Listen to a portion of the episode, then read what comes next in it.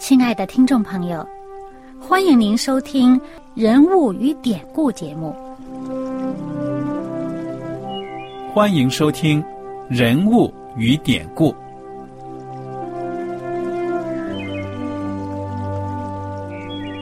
听众朋友们，当你读圣经的时候，不知道有没有过这样的想法：生活在几千年前的圣经人物，与我们这生活在二十一世纪的人有什么相关吗？那些古时候缔造了历史的伟人们，只是些令我们感叹而望尘莫及的对象吗？那些败坏了品德的小人和有负圣托的失败者，难道只是为了让我们嗤之以鼻吗？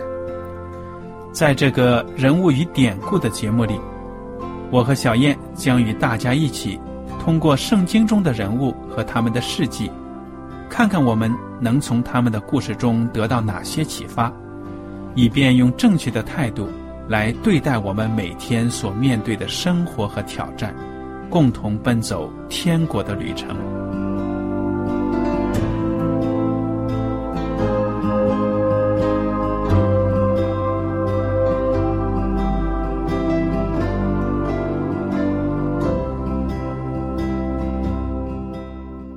听众朋友们，你们好，我是艾德，我是小燕，大家好。很高兴又能跟您坐在一起来研究圣经当中的人物与典故。我们接着来学习《路加福音》，请大家打开圣经《路加福音》到第十二章十三节。众人中有一个人对耶稣说：“夫子，请你吩咐我的兄长和我分开家宴。”耶稣说：“你这个人，谁立我做你们段氏的官？”给你们分家业呢？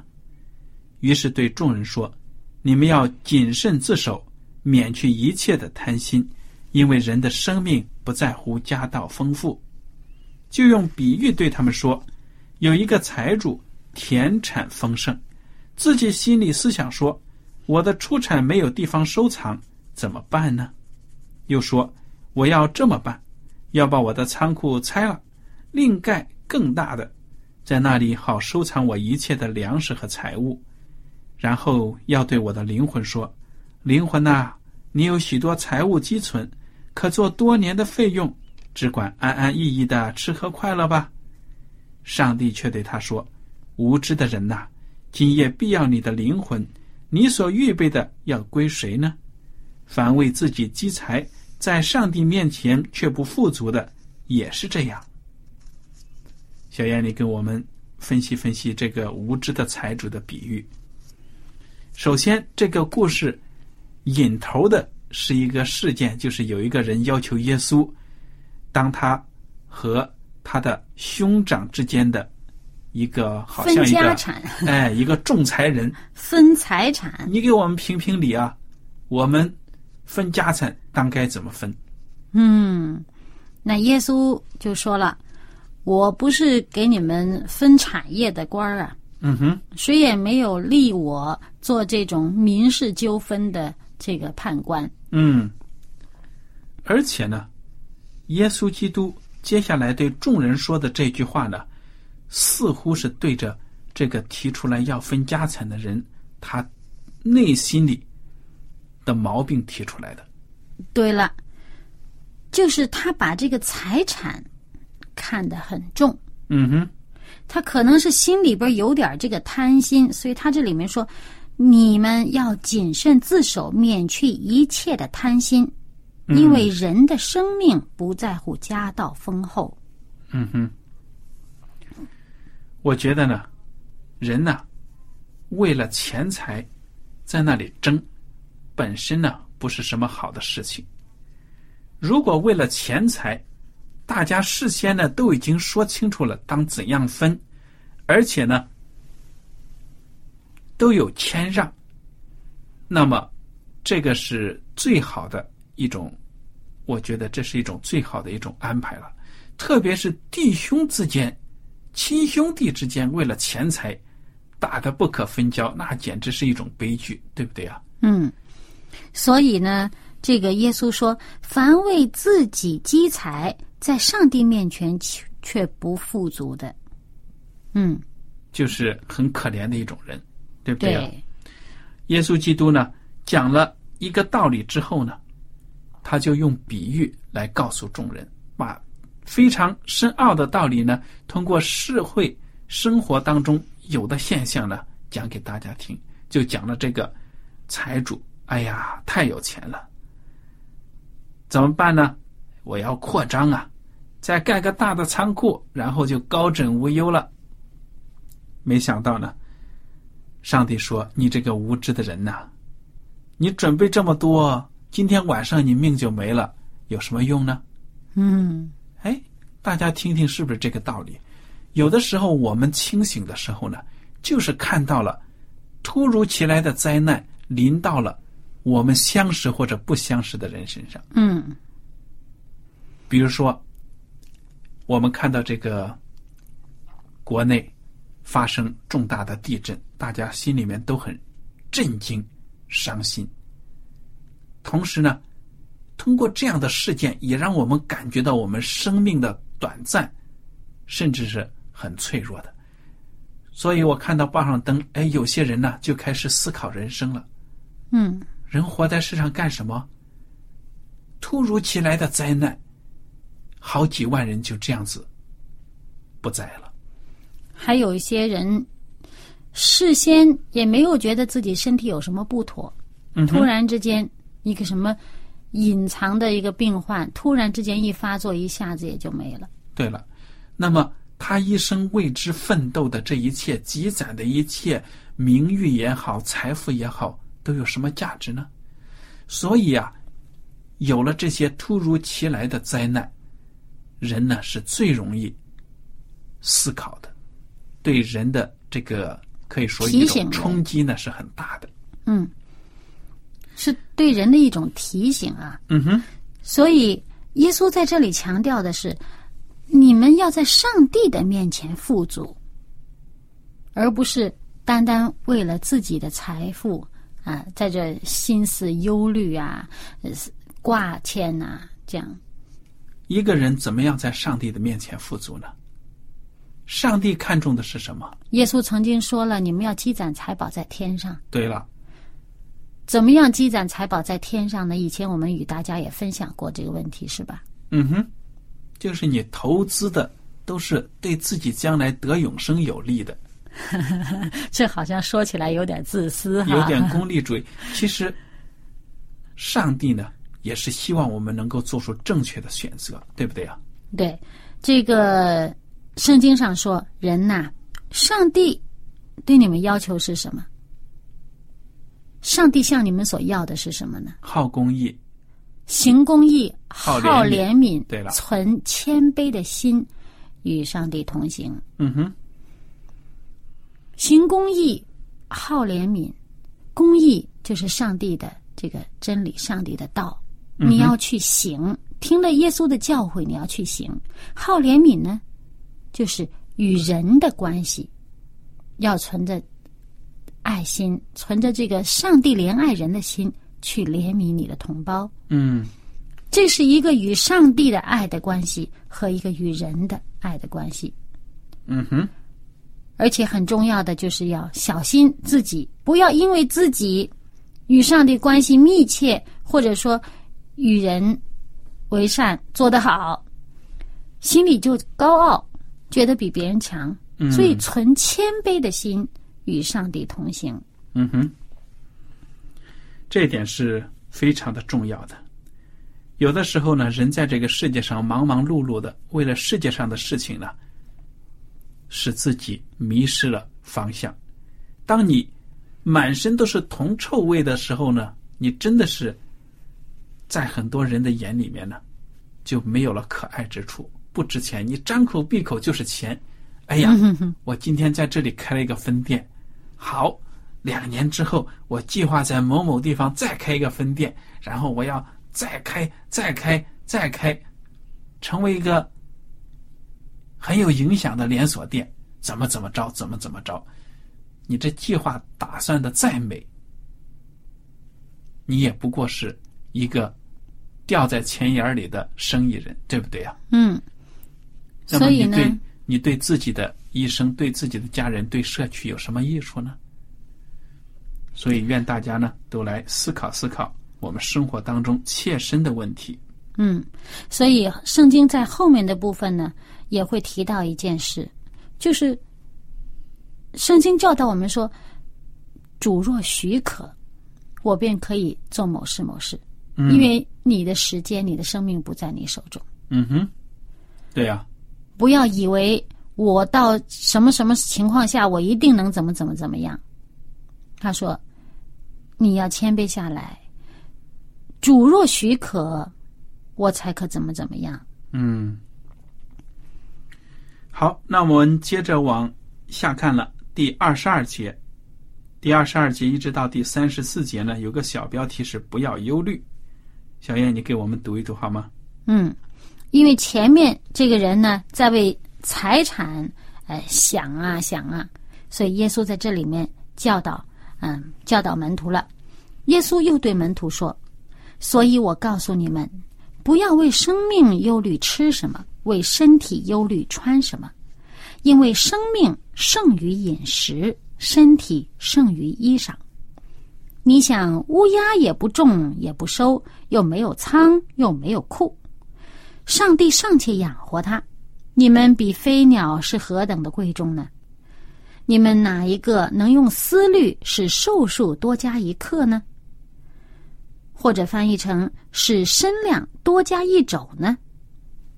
这最小的事你们尚且不能做，为什么还忧虑其余的事呢？你想百合花怎么长起来？它也不劳苦，也不纺线。然而我告诉你们，就是所罗门极荣华的时候，他所穿戴的还不如这花一朵呢。你们这小信的人呐、野地里的草今日还在，明天就丢在炉里。上帝还给他这样的装饰，何况你们呢？你们不要求吃什么喝什么，也不要挂心，这都是外邦人所求的。你们必须用这些东西，你们的父是知道的。你们只要求他的国，这些东西就必加给你们了。你们这小群，不要惧怕，因为你们的父乐意把国赐给你们。你们要变卖所有的周济人，为自己预备永不坏的钱囊，用不尽的财宝在天上，就是贼不能进、虫不能住的地方。因为你们的财宝在哪里，你们的心也在哪里。这段话呢，耶稣基督主要是告诉我们大家不要忧虑，因为呢，我们在这个世界上每天所仰望、所依靠、所信赖、所需要的呢，唯有上帝，对不对啊？嗯，就是不要为这个钱财呀、思虑烦扰。嗯哼，最重要的还是耶稣前面已经讲到的话，就是积攒财宝在天上，嗯，要在上帝面前富足。嗯，那么这些刚刚所读的这一长段的经文呢，在马太马太福音六章，我们以前与大家分享过。好，那么接下来呢，耶稣继续说了：“你们腰里要束上带，灯也要点着，自己好像仆人等候主人从婚姻的筵席上回来。他来到叩门，就立刻给他开门。主人来了，看见仆人警醒，那仆人就有福了。我实在告诉你们，主人必叫他们坐席，自己束上带，近前侍候他们。或是二更天来，或是三更天来，看见仆人这样，那仆人就有福了。家主若知道贼什么时候来，就必警醒，不容贼挖透房屋。这是你们所知道的，你们也要预备，因为你们想不到的时候，人子就来了。嗯，这段话呢，主要是告诉我们要警醒，要守候，对不对呀？嗯因为我们的一生呢，在生活当中往往就是因为忙碌而分散了注意力。嗯我们作为基督徒，现在所等待的就是耶稣基督的第二次复临。嗯，所以，耶稣基督来的时候，你没有准备好，真的很糟糕。你之前的努力呢，可以说是白费了。嗯，所以你看，他这里面用一个婚姻的筵席啊，由于他们在这个以色列人习俗当中呢，婚宴是持续好多天的，嗯。所以你这个主人如果去人家家赴这个婚姻的筵席的时候呢，你不知道他待多少天，什么时候回来。嗯哼，所以耶稣用这个比喻说，如果这仆人警醒等候，随时等待主人随时回来的话呢，那主人回来见到他警醒的时候，就必定很高兴嗯啊，那这个仆人就是有福气了。哎，所以呢，用这样的比喻呢，就告诉我们呢，你要警惕，要随时守候。那么接下来呢，说到这段话之后，彼得回应了：“主啊，这比喻是为我们说的呢，还是为众人说的嗯。那么，耶稣基督怎么回答呢？我来读一下。？”嗯四十二节，主说：“谁是那忠心有见识的管家？主人派他管理家里的人，按时分粮给他们呢？主人来到，看见仆人这样行，那仆人就有福了。我实在告诉你们，主人要派他管理一切所有的。那仆人若心里说：我的主人必来的迟，就动手打仆人和使女，并且吃喝醉酒。”在他想不到的日子、不知道的时辰，那仆人的主人要来，重重的处置他，定他和不忠心的人同罪。仆人知道主人的意思，却不预备，又不顺他的意思行，那仆人必多受责打；唯有那不知道的，做了当受责打的事，必少受责打，因为多给谁，就向谁多取；多托谁，就向谁多要。嗯，彼得问这问题，耶稣答了，嗯，既是对你们说的，又是对众人说的，对呀、是吧？他说多给谁就向谁多取啊。嗯哼，而且呢，你知吗？这里讲的很清楚了。你作为一个仆人，你不懂得、不知道的，你没有做好，但是将来也会受罚的，并没有说你不受罚，而是你少受罚，对不对啊、嗯嗯所以你作为一个仆人，你的职责是什么？就是明白主的心意，嗯做出正确的。你不知道了，你是你这个仆人没有做好，你并不能说：“哎呀，我不知道啊，怎么怎么着。”所以，耶稣基督经常用主人仆人的关系，让我们看到呢，做仆人的本分是什么。对，做仆人就想摸着主人的性子，嗯做主人所喜悦的事嘛。对呀，所以我们看到有的人呢，可能觉得：“哎呀，主人呐、出远门了，谁知道什么时候回来？”这下我可以做大了。对了，中国话说“山中没老虎，猴子称霸王”。没想到呢，主不经意的时候，在他们都没有准备的时候，突然回来了。哎呀，这下糟了。所以这个都是对我们末世的基督徒的警戒，对不对呀？嗯，就是说要忠心。嗯哼。好，我们接着往下看，四十九节。我来要把火丢在地上，倘若已经着起来，不也是我所愿意的吗？我有当受的喜还没有成就，我是何等的迫切呢？你们以为我来是叫地上太平吗？我告诉你们，不是，乃是叫人纷争。从今以后，一家五个人将要纷争，三个人和两个人相争，两个人和三个人相争，父亲和儿子相争，儿子和父亲相争，母亲和女儿相争，女儿和母亲相争，婆婆和媳妇相争，媳妇和婆婆相争。嘿嘿，令人费解，嗯，啥意思啊？你照理说这话不像耶稣说的呀，是吧？耶稣不是说使人和睦的人有福了吗？嗯哼，耶稣不是说要与人和睦，与人相处要和睦，要、要容忍，呃，要要忍耐，要宽容，对吧？对呀、我想这里所说的这种分裂相争的局面呢，不是主所期望的、所愿望的，而是呢，这是一种事实这是一个状态。状态。为什么呢？因为耶稣本身是一个有争议的人物，有的人因为他要得救，有的人因为他要跌倒。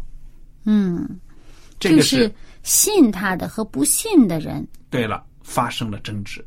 嗯并不是说耶稣平白无故的好端端的让一个家庭就这样四分五裂，而是说呢，我们之前都问过大家一句话，每一个人都要回答：耶稣对你来说他是谁？嗯，所以当你选择的时候呢，不同的人有不同的选择，那么为此呢就会起纠纷了。因此呢，耶稣基督在这个时候呢，告诉我们呢，我们应当与上帝和好，大家都与上帝和好，也就没有纠纷的存在了。嗯看看耶稣怎么说的，继续往下看。五十四节，耶稣又对众人说：“你们看见西边起了云彩，就说要下一阵雨，果然就有；起了南风，就说将要燥热，也就有了。假冒伪善的人呐、你们知道分辨天地的气色，怎么不知道分辨这时候呢？”哎，耶稣这番话呢，也是对那些自作聪明的人的一个批评。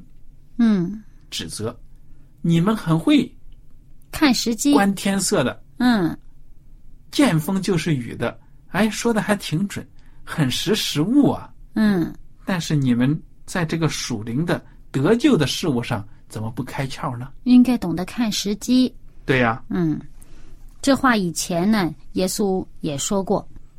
我看到耶稣基督他讲的很多的比喻呀、话也好，其实有很多都告诉人，你呀、生活在这个世界上要识时务。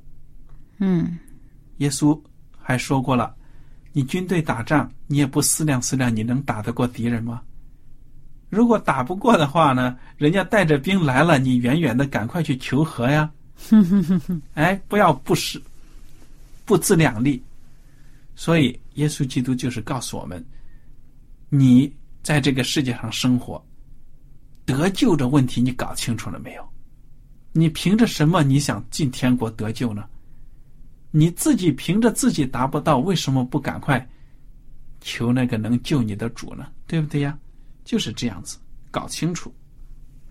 所以呢，就是劝人呢，要看准时机，要懂得把握这个时机呢，与上帝和好，嗯哼，不要傻乎乎的等到时机过了，你这机会也失去了。对呀。那么紧接下来的一个讲法就是跟我们现在讲的差不多，五十七节。你们又为何不自己审量什么是合理的呢？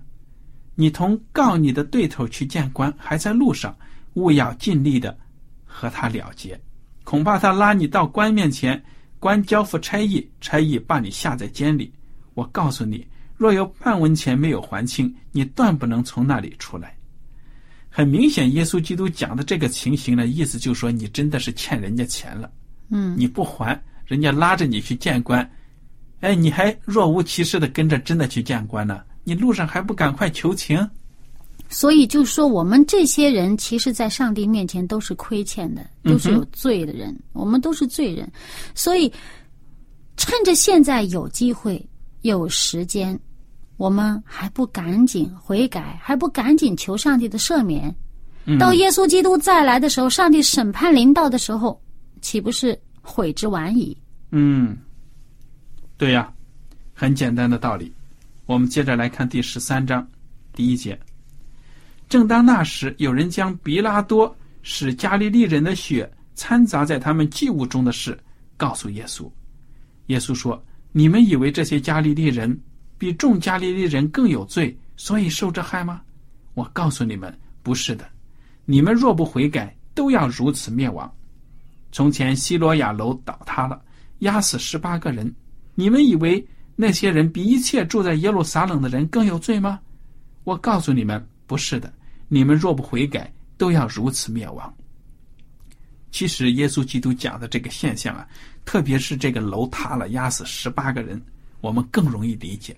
嗯哎，有的时候某某地灾难了，你说那灾难，那楼倒下来或者啥东西砸在人头上，他长眼睛，嗯，为啥偏偏死了这个人？嗯，我们都想不通啊！哇，这样的事情，哎呦，我好幸运呐、所以呢，就是趁着自己还有命的时候，赶紧悔改，嗯到上帝面前。偏偏有的时候呢，这种情况之下，你幸存了，你还不觉得自己有什么错呢？你说老天有眼，哎呀，烧高香了，哎，不信上帝人，哎呀，不知道家里谁烧高香了，哎呀，你看我平安无事，那些人真倒霉，不知道上辈子做了什么了，或者这辈子做了什么，活该。他还觉得自己挺好。对呀、但是耶稣基督就通过这个事例告诉你，不要以为那些死了的人比你们更有罪。我告诉你们，不是的，你们若不悔改，都要如此灭亡。